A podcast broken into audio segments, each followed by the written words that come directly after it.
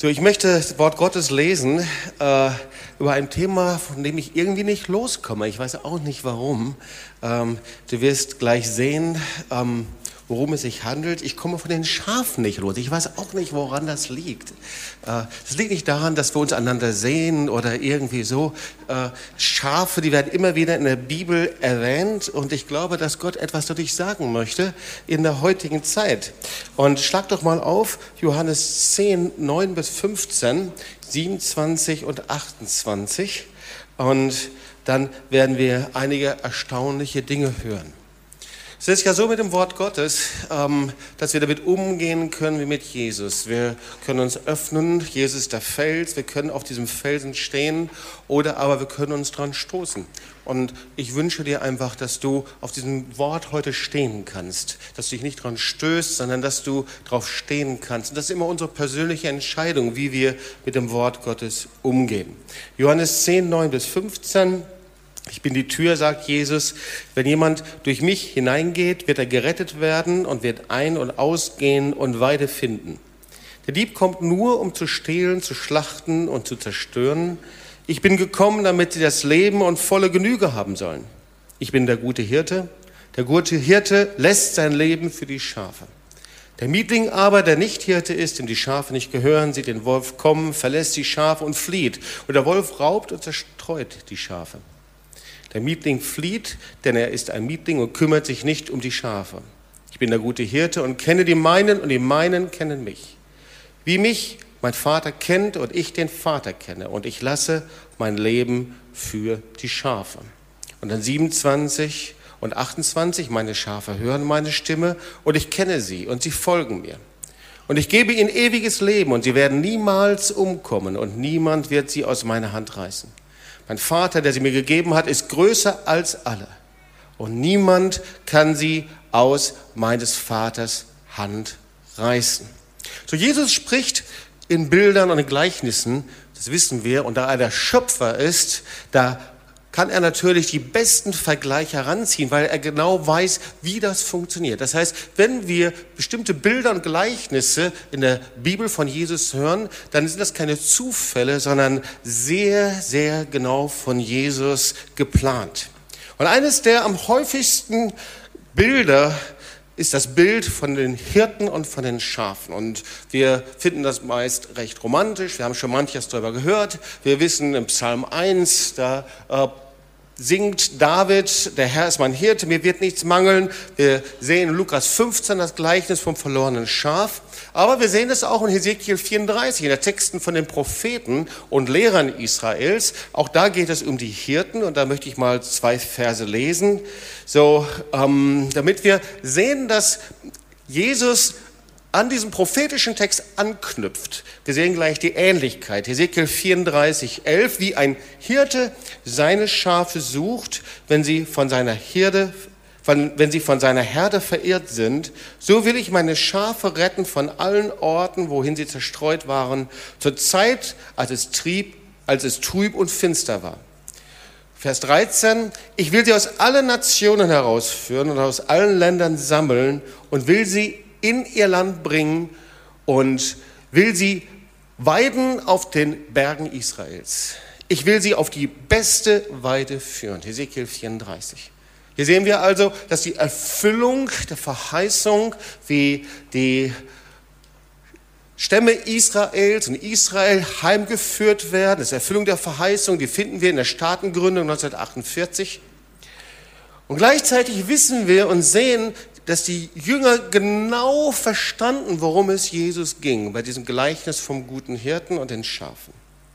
So, es hat also eine prophetische Bedeutung, die noch viel mehr ist und viel größere Bedeutung hat als für die damalige Zeit, sondern wir können es für die heutige Zeit anwenden. Und ich glaube, dass du es auch ganz persönlich anwenden kannst bei dir. Wir werden gleich sehen, wie das ganz praktisch wird. So, wir sehen uns erstmal die Szene dieses Gleichnisses an.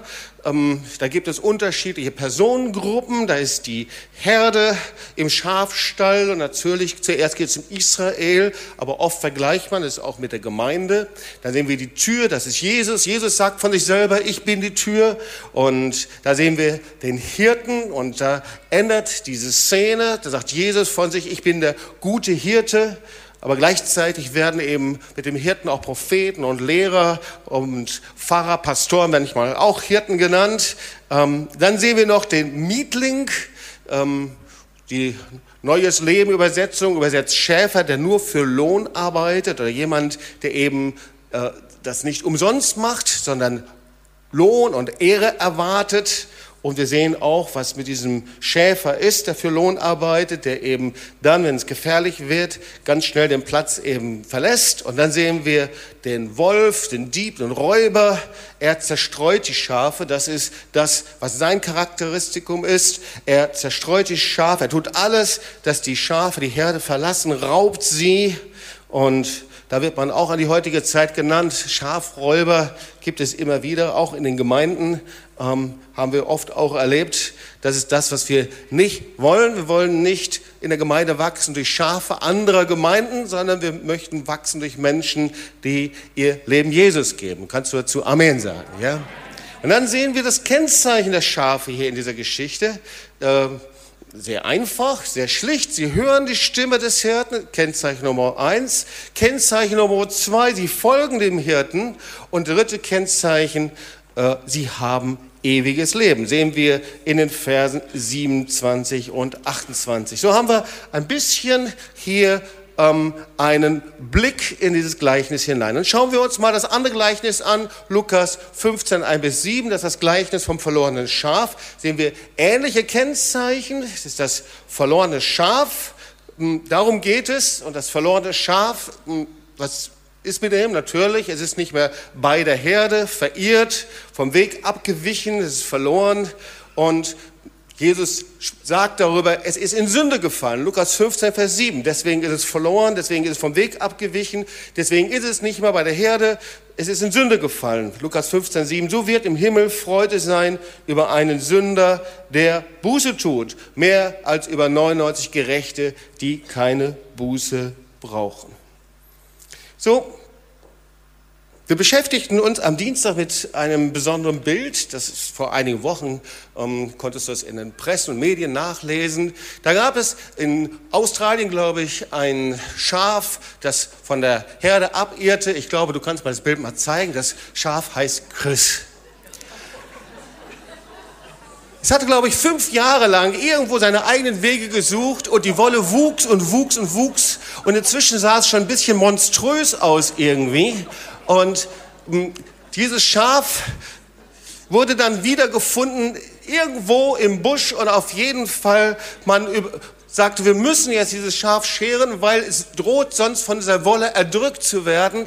Und nicht nur von der Wolle, sondern auch von den ganzen Ungeziefer, die sich in der Wolle festkrallt. Und dann haben sie den besten Schäfer geholt, der normalerweise ein Schaf in fünf Minuten schert und dann in 45 Minuten haben sie also diesem armen Schaf die Wolle abgerasiert und ähm, es waren dann 40 Kilogramm, sie haben es dann gewogen.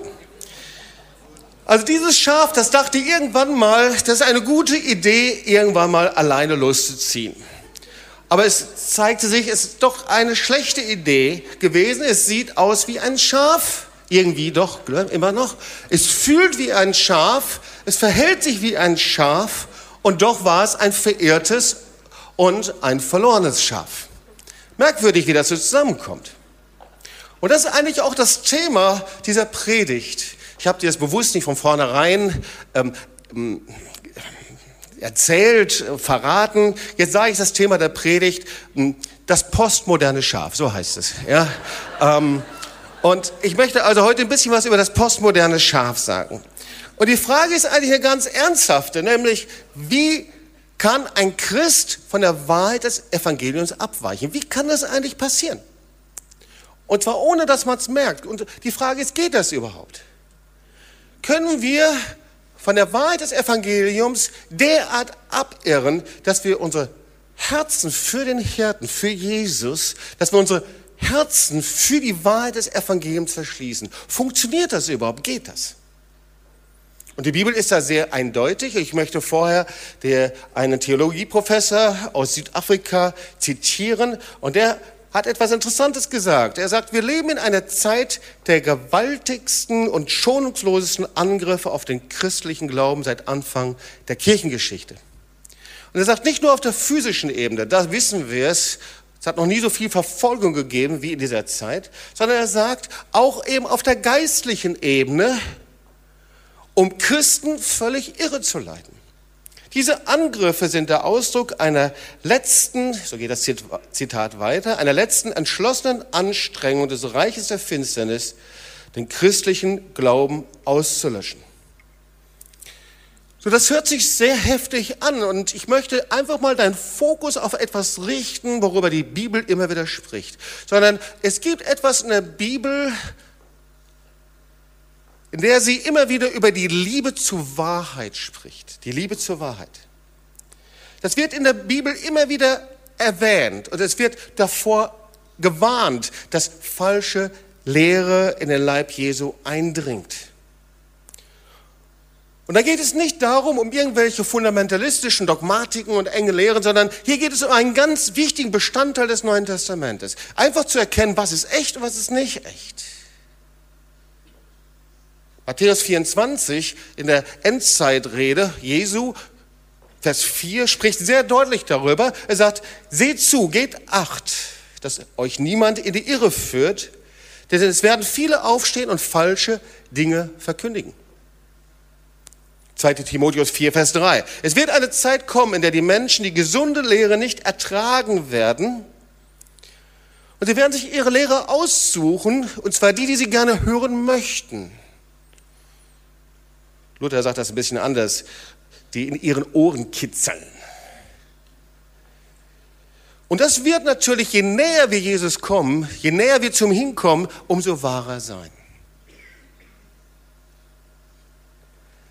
Ihr Lieben, wir leben in einer Zeit, in der zunehmend es Verwirrung gibt und falsche Lehren über grundsätzliche Aussagen des Evangeliums. Und sie natürlich zunehmend eindringen da, wo wir einfach nicht sehr klar hineinschauen und schauen, was das Evangelium sagt. Und es wird immer um unterschiedliche Punkte geben, aber drei Punkte und drei Motive sind immer gleich. Der erste Punkt, dass die Liebe zur Wahrheit mit eigenen Motiven vertauscht wird. Das heißt, ich habe meine eigene Agenda, meine eigene Vorstellung, meine eigenen Wege. Und weil ich die so gerne gehen möchte, weil ich das so gerne tun möchte, vertausche ich das dann mit der Liebe zur Wahrheit, mit dem, was das Evangelium sagt. Das zweite Motiv, da geht es immer um die Frage um Jesus. Jesus Christus. Die Theologen sagen, es geht immer um die Frage der Christologie. Das ist das dritte Motiv, da wo das Kreuz nicht mehr im Zentrum steht. Und das, äh, das zweite Motiv. Und das dritte Motiv, da geht es immer um die Moral.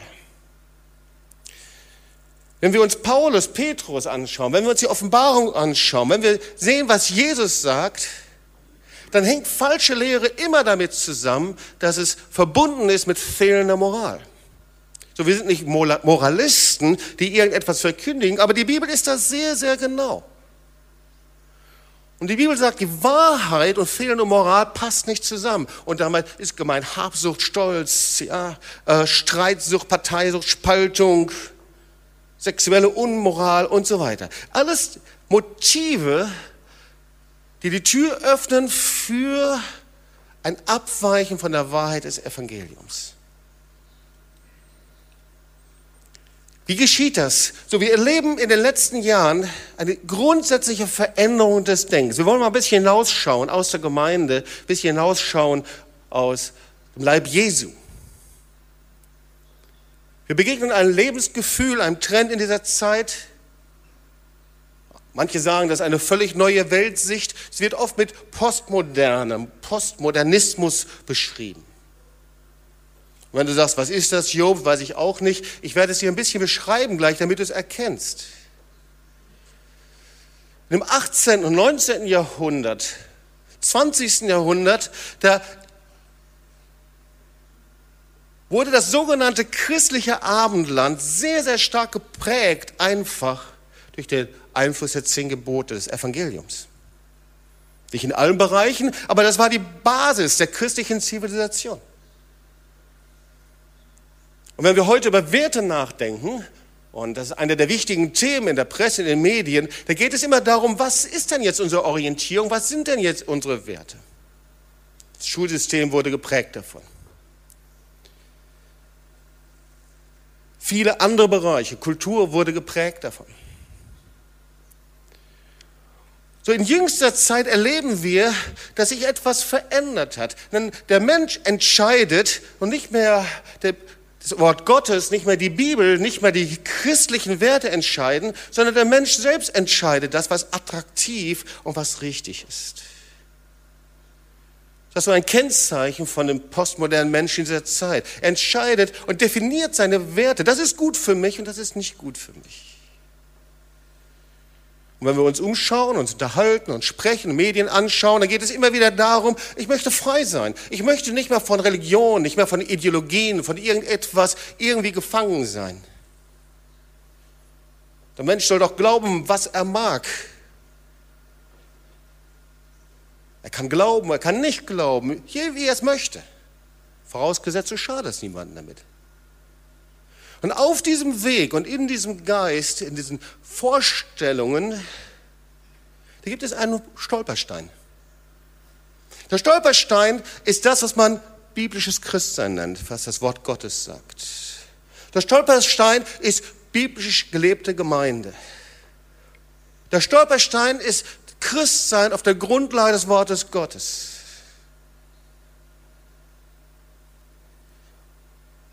Weil wenn du dir das Wort Gottes anschaust, wenn du dir den Glauben anschaust, an den einen Gott Abrahams, Isaaks und Jakobs, an das eine Wort Gottes, an Jesus, der sagt, ich bin der Sohn Gottes, ich bin der Weg und die Wahrheit und das Leben, wird das umschrieben mit absolut, absoluten Werten. Und weil diese absoluten Werte eben nicht mehr gelten, Da fängt das postmoderne Schaf auf einmal an, misstrauisch zu werden. Das postmoderne Schaf fängt auf einmal an, sich abzuwenden. Und ich möchte dir erklären, was ich damit meine. Wir sehen hier diese Verheißung und dieses Gleichnis, in dem das Schaf die Herde verlässt. Und ich möchte dir die drei Irrtümer des postmodernen Schafes beschreiben. Möchtest du wissen? Also erste Irrtum, also jetzt haben wir also diese Geschichte, das Schaf ist also, äh, hat sich entschieden, hat gesagt, ich möchte meine Wege gehen und das erste, erst, erste Irrtum des postmodernen Schafes ist, ich verlasse die Herde,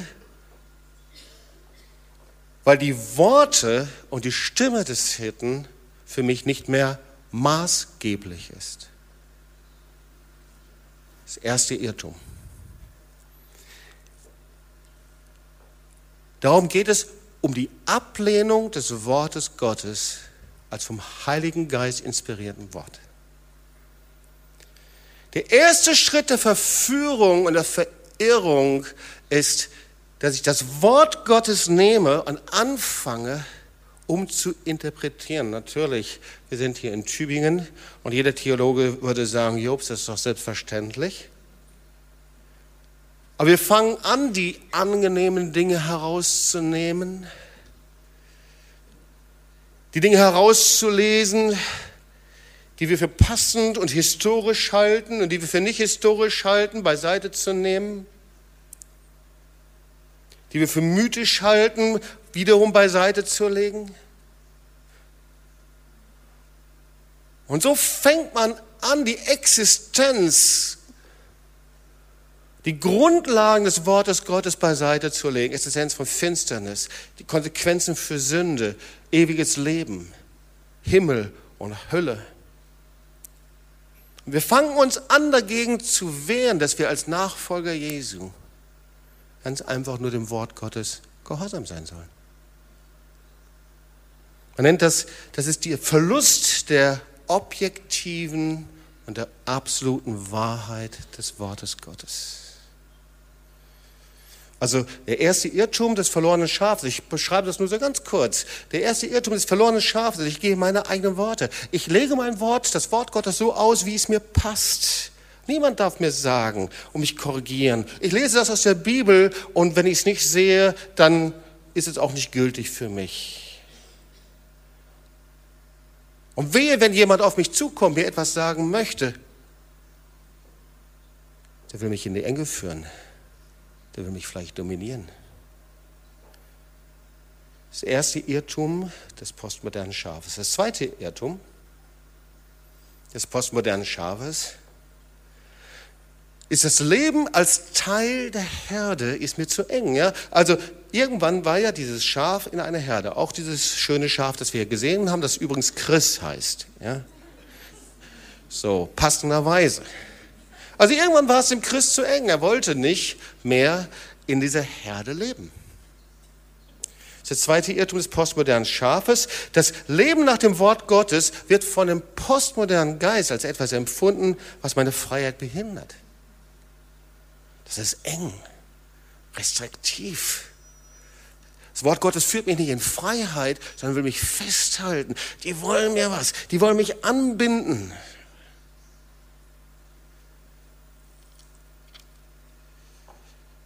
Dieses Leben nach dem Wort Gottes, so denkt der Postmoderne und denkt die Postmoderne, es hindert mich, nach meinem eigenen Willen zu leben und nach meinen eigenen Ansichten.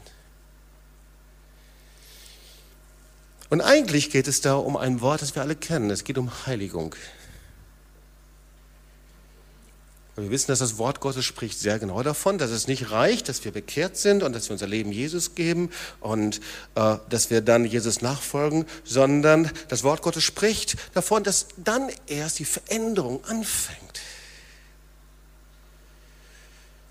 Das ist ein biblisches Gebot, ein biblischer Grundsatz, und diese Heiligung ist, dass ich mein Leben vor Gott hinbringe, dass ich mich verändern lasse, dass ich Früchte der Buße bringe. 1. Petrus 1, Vers 15.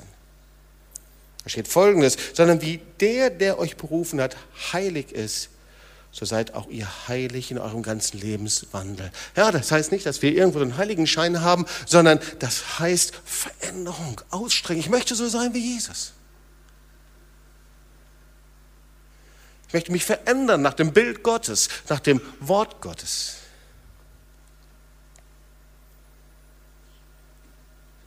Und es gibt es auch im Neuen Testament, das siehst du im Korintherbrief, dass es Christen gibt, die immer wieder Buße tun, immer wieder Buße tun, immer wieder Buße tun, aber sich nicht verändern. Und Paulus nennt sie die unmündige Kinder im Glauben. 1. Korinther 3, 1 bis 4. Unmündige Kinder im Glauben, die fleischlich und nicht geistlich sind. Und die Hauptkennzeichen von einem fleischlichen Leben ist eben Neid, ist Streit, ist Spaltung, geistlich unverständlich. Und während sie darin leben, da wächst die Wolle und wächst und wächst und wird irgendwann mal lebensbedrohlich. Weil eben die lieben Schafe hier in Korinth und vielleicht auch woanders eben niemanden an sich heranlassen, sich nicht dienen lassen wollen die Worte nicht hören wollen, sich nicht leiten lassen möchten. Das ist also das zweite Zeichen, und eigentlich ist es Zeichen des Abfalls von Christen, die weggehen von Gott. Weil ich habe ja zu Beginn gesagt, dieses Schaf, das verloren ist, das ist das Schaf, das in Sünde lebt, sagt Jesus, und verloren geht, gerettet werden muss. Tödliche Sünde, Ungeziefer an sich hat. Und das ist das zweite Zeichen. Das ist die Ablehnung von Veränderung. Ein Christ, der innerlich gestorben ist, will sich nicht mehr verändern lassen, will sich nicht mal in die Hand nehmen lassen. Die Ablehnung von Heiligung. Also etwas, das mich bewegt und als etwas, das mich dann irgendwie einengen will, das mich restriktiv, das mich irgendwie einbinden und fesseln möchte. Aber das ist es nicht. Wer von euch sagt, dass Heiligung Befreiung ist und Rettung und aus der Gnade Jesu passiert? Dann kommt der dritte Irrtum des postmodernen Schafes. Der dritte Irrtum des postmodernen Schafes ist, dass es irgendwann mal in der Herde stand und hörte also die Stimme des Zierten und sagte, das ist mir doch sowas egal, was du sagst. Dritte Irrtum des postmodernen Schafes, ich lehne jede Art von Autorität ab. Anders gesagt, ich misstraue, denke, dass ich festgebunden werden soll denke, dass ich missbraucht werden soll. Das heißt, ich hege Argwohn vor jeder Art von Autorität. Das dritte Irrtum des postmodernen Schafes. Und ihr Lieben, all das, was ich euch jetzt hier predige, das sind Erkenntnisse, aus theologisch-wissenschaftlichen Aufsätzen. Dass du also nicht denkst, auch der Jobs hat sich da was Gutes ausgedacht. Ich will dir das einfach nur sagen, weil manchmal fällt es uns schwer, dem Wort Gottes zu glauben und denkst, hä, steht da noch jemand hinter? Das ist unser griechisches Denken. Ja? Dritte Irrtum, ich lehne jede Art von Autorität ab. Das hat meistens so eine Schafsprache, ja.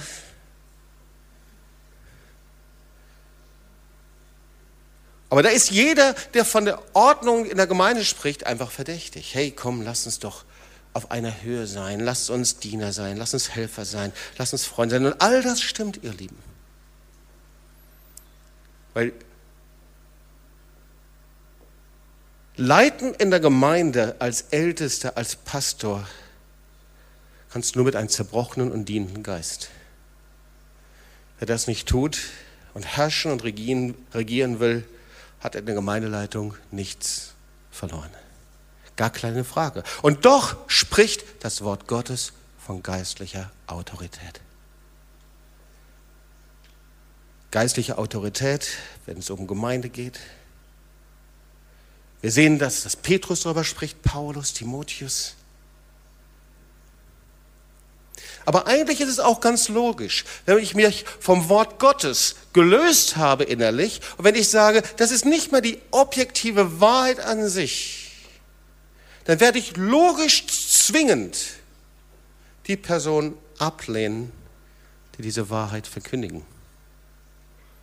Propheten, Lehrer, Verkündiger, Erweckungsprediger, wer auch immer.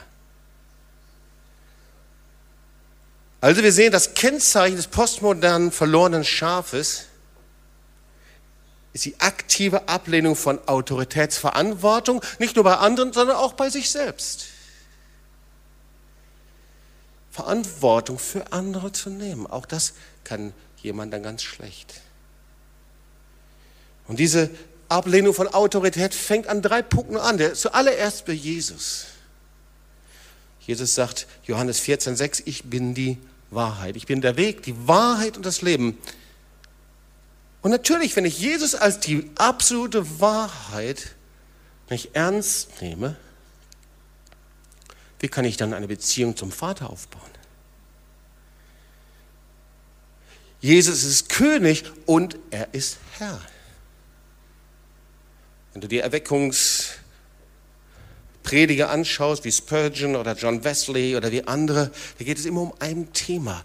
Herr, ich möchte heute zu deiner Ehre leben. Ich möchte heute deinen Willen hören. Ich möchte das tun, was du mir sagst. Weil wir es im Wort Gottes lesen. Also die Ablehnung von Autorität, da geht es um die Herrschaft Jesu. Das zweite ist die Ablehnung von Autorität in der Familie. Und ich möchte vorweg schicken, dass es genügend Negativbeispiele von autoritären Lebensstilen in der Familie gibt, das fürchterlich und schrecklich ist und darüber spreche ich nicht. Irgendwelche durchgeknallten Christen, die meinten, Kinder schlagen zu müssen oder irgendwie sowas. Das ist ein Fall für Kindesmissbrauch, gar keine Frage. Darüber spreche ich nicht. Aber es gibt eine geistliche Autorität und Ordnung in der Familie. Und Paulus ermahnt die Eltern, ihre Kinder zu lieben und gleichzeitig Kinder die Autorität der Eltern anzuerkennen.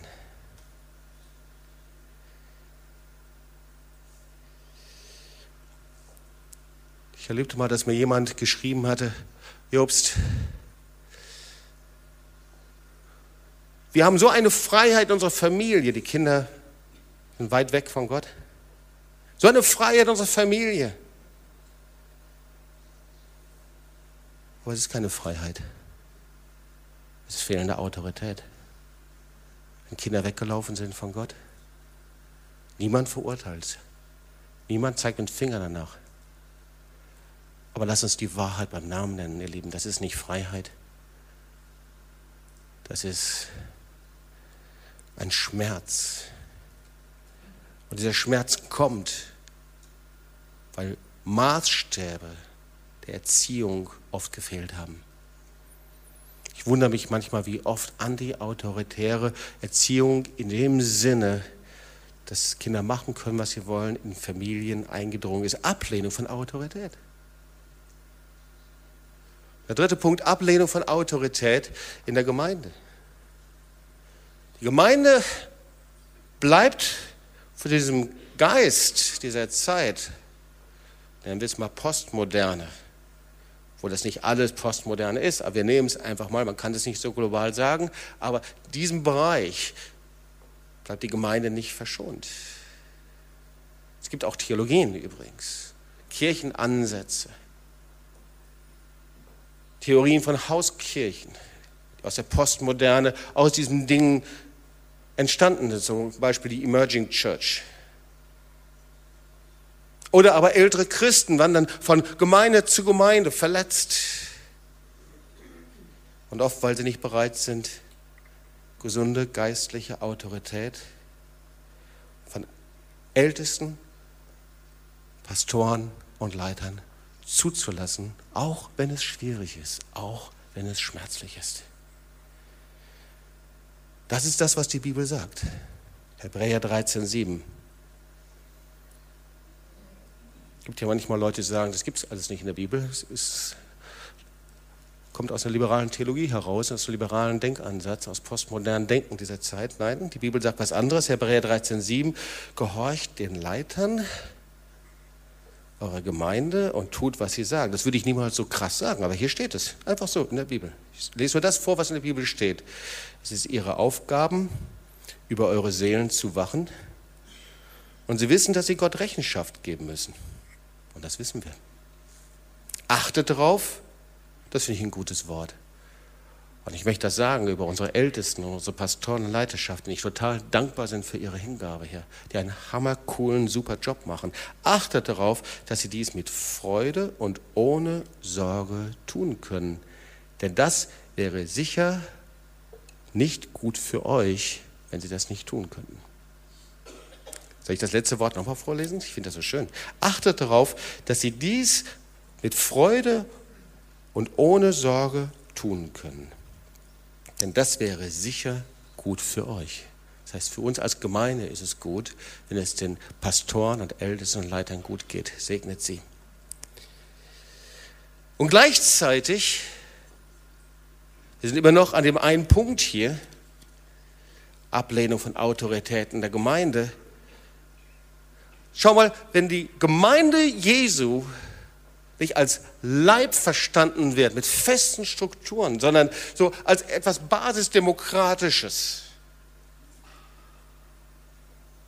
dann ist das etwas, das zu diesem dritten Irrtum gehört, des postmodernen Schafes. Das ist ein Zeichen von Abfall. Wie ist das mit Schafen? Schau mal, wenn Schafe nur die Wärme, Beziehung suchen, ist das nichts Schlechtes. Aber die Bibel spricht über die Gemeinde als einen Leib. Als einen Leib mit Ordnung, mit Strukturen, mit Schutz. Und deswegen dieses Gleichnis vom verlorenen Schaf und dieses Gleichnis dem Schaf in der Herde, im Schafstall. Das beschreibt Jesus nicht umsonst als etwas, in dem das Schaf höchst gefährdet ist, wenn es nicht in diesen Ordnungen, in dieser Struktur lebt. Es spricht von Zerstreuung, es spricht von Räubern, von Dieben, Struktur. Knochen, die zusammenwachsen, die Sehne, die entstehen, der Leib, funktioniert ohne Strukturen nicht. Und gleichzeitig, wo es das nicht ist, da gibt es Zerstreuung, da gibt es Lüge, Spaltung. So was ist das Kennzeichen, und damit komme ich schon langsam zum Ende, das Kennzeichen von Schafen. Wir haben es gesehen, das Kennzeichen von Schafen ist, sie folgen Jesus, sie sind Nachfolger. Sag mal zu deinem Nachbarn, wenn du ein Schaf bist, bist du ein Nachfolger. Das zweite Kennzeichen, sie folgen seiner Stimme. Sie hören sein Wort. Sag mal zu deinem Nachbarn, du hörst das Wort vom Herrn. Johannes 10, 27. Meine Schafe hören meine Stimme und ich komme und sie folgen mir. Deswegen wurden die Jünger von Anfang an Nachfolger genannt, nicht Christen. Das kam es später. 10, 28. Und ich gebe ihnen ewiges Leben und sie werden niemals umkommen. Oh, das gefällt mir. Das gefällt mir. Jetzt bin ich endlich an dem Punkt, den ich haben will. Ich möchte immer bei dir sein. Ich weiß nicht, wie es bei dir ist. Du auch? Ich möchte immer bei dir sein, Herr. Ewiges Leben fängt heute an, fängt nicht erst mit dem Tod an, sondern ewiges Leben fängt mit meiner Bekehrung, meiner Wiedergeburt an und mit meiner Hingabe an Jesus. Und sagt Jesus, pass mal auf, Bekehrung ist nicht irgendein Punkt, wo du dich mal hast taufen lassen, sondern Bekehrung lebst du jeden Tag neu mit einer Entscheidung, hinter Jesus herzugehen, ihm nachzufolgen. Ich gebe ihnen ewiges Leben. Sie werden niemals umkommen. Und niemand, niemand, sag mal zu deinem Nachbarn, niemand, niemand wird sie aus meiner Hand reißen. Weder hohes noch tiefes, Mächte noch Gewalten, nichts wird dich aus meiner Hand reißen. Kein Dieb, kein Räuber, kein Lügner. Amen. Amen. Weil Jesus im Zentrum meines Lebens ist. Er ist das Fundament. Er ist das Wort. Und weil er das Fundament ist, weil er der Retter ist, verstehe ich,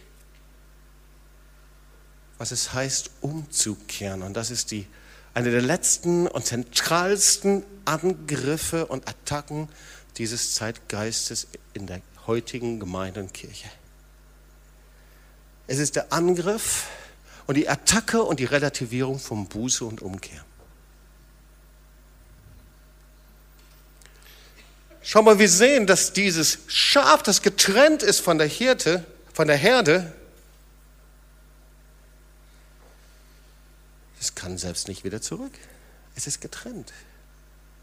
Sünde ist ewige Trennung von Gott. Sünde ist nicht, dass ich irgendwas moralisch falsch mache. Sünde ist ewige Trennung von Gott. Ich kann nicht selbst zu ihm kommen.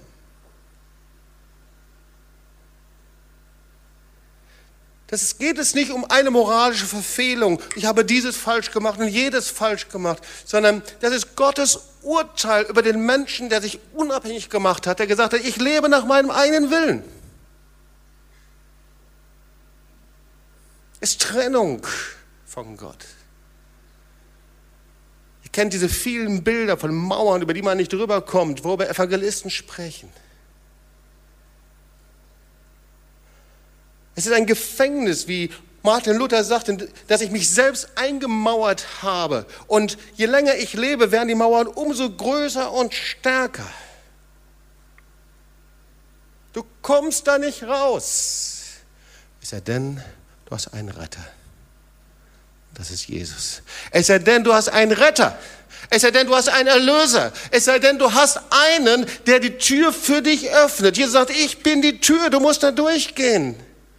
Aber die Tür ist nicht einfach nur religiöse Leistung. Die Tür ist nicht in den Gottesdienst zu gehen. Die Tür ist nicht in die Zellgruppe zu gehen. Die Tür ist dein Herz, das zerbrochen ist vor Gott. Und das sagt, Herr, vergib mir. Vergib mir meine Schuld. Das ist Umkehr 100 Prozent.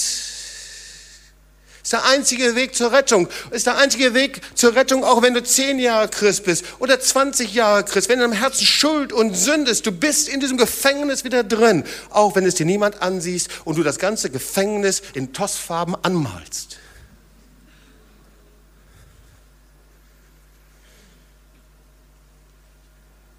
Buße und Umkehr, das ist, ihr Lieben, ein Befehl. Manchmal kommen Menschen und sagen, bete für mich, dass ich umkehren kann und dass ich Buße tun kann. Aber Jesus sagt was ganz anderes. Weißt du, was Saul auch gesagt hat? Als er zur Buße gerufen wurde. Buße und Umkehr ist kein Gefühl. Buße und Umkehr ist nicht irgendwas, sondern Buße und Umkehr ist eine Entscheidung vor Gott. Ich will so nicht mehr weiterleben. Ich kehre um. Metanoia. Ich kehre um, völlige Umkehr zu Gott. Und dann sehen wir, wie der Hirte das Schaf auf die Schulter nimmt und zur Herde zurückbringt. Ist doch merkwürdig, gell? Der Hirte, der Hirte nimmt das Schaf nicht und bringt es irgendwo hin, sondern er bringt es zur Herde. Und dieses Bild von dem Schafen auf der Schulter ist ein Bild völliger Ergebung.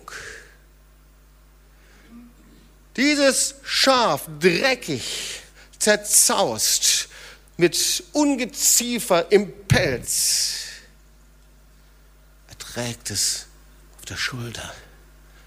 Nicht gefesselt, nicht geknebelt, sondern das Schaf ist über diese Schulter geschmiegt beim Härten und sagt, ich bin so dankbar. Ich habe mich ergeben. Ich habe kapituliert. Ich habe Buße getan. Buße ist völlige Kapitulation vor Gott. Letzten Sonntag habe ich die Definition gesagt, es ist Umdenken, seine Einstellung ändern, die böse, sündige Vergangenheit von Herzen bereuen, sie verneinen, mit ihr brechen, beinhaltet eine völlige Änderung meiner Haltung gegenüber Gott in allen geistlichen und moralischen Belangen. Das war die Umkehr dieses Schafes. Das ist eine Entscheidung. Als der Hirte vor dem Schaf stand, hatte das Schaf die Entscheidung, werde ich diesen Lügen in mir weiter glauben und nachgeben oder werde ich mich ergeben? Werde ich Buße tun? Werde ich mich dem Hirten ergeben? Kapitulieren vor Jesus, vor ihm. Und das Schaf fällte diese Entscheidung der Buße und Umkehr. Deswegen ist Freude über einen Sünder, der Buße tut. Warum? Weil das ist wirklich ein hartes Geschäft den Heiligen Geist. Der Teufel setzt alles darin, Schafe in die Irre zu führen, zu belügen und in die Verlorenheit und Dunkelheit zu bringen.